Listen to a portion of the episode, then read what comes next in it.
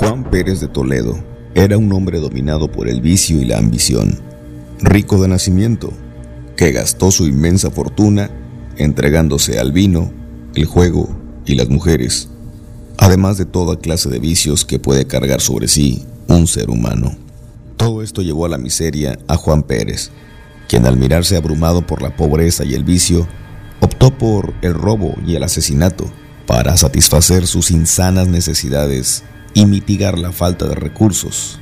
La justicia ya lo perseguía, la indigencia y el vicio lo dominaban. Desesperado y angustiado, tratando de encontrar una solución mágica a sus problemas, recurrió a pedir el auxilio y ayuda del diablo en un lugar distante de la ciudad. Cuando la campana mayor de la catedral sonaba a las 12 de la noche, aquel hombre, solo y en la oscuridad, llamó tres veces a Satanás, quien envuelto en un torbellino de viento y polvo, se apareció, totalmente negro, rostro cadavérico. Brillaban un par de ojos rojos que despedían fuego.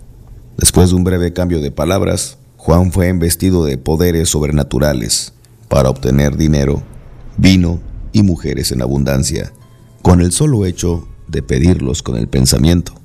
El hombre continuó su desordenado modo de vida.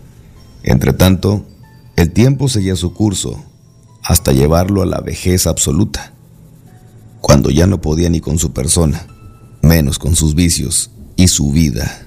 Solo hasta entonces llegó la reflexión y el arrepentimiento.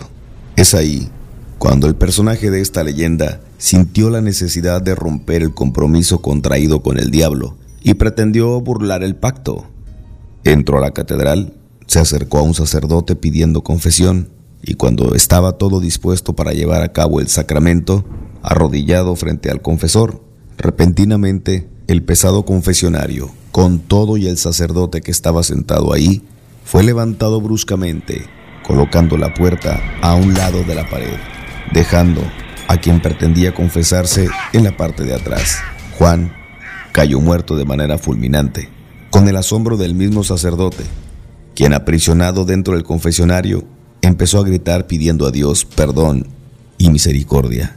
Tiempo después, el sacristán y demás autoridades del templo rescataron al sacerdote y levantaron al muerto, el cual daba aspecto de haber sido quemado como fulminado por un rayo y despedía un desagradable olor a azufre. La noticia se extendió por la ciudad y el confesionario fue aborrecido por todos y sentenciado al olvido. El confesionario que movió el diablo. Leyendas y relatos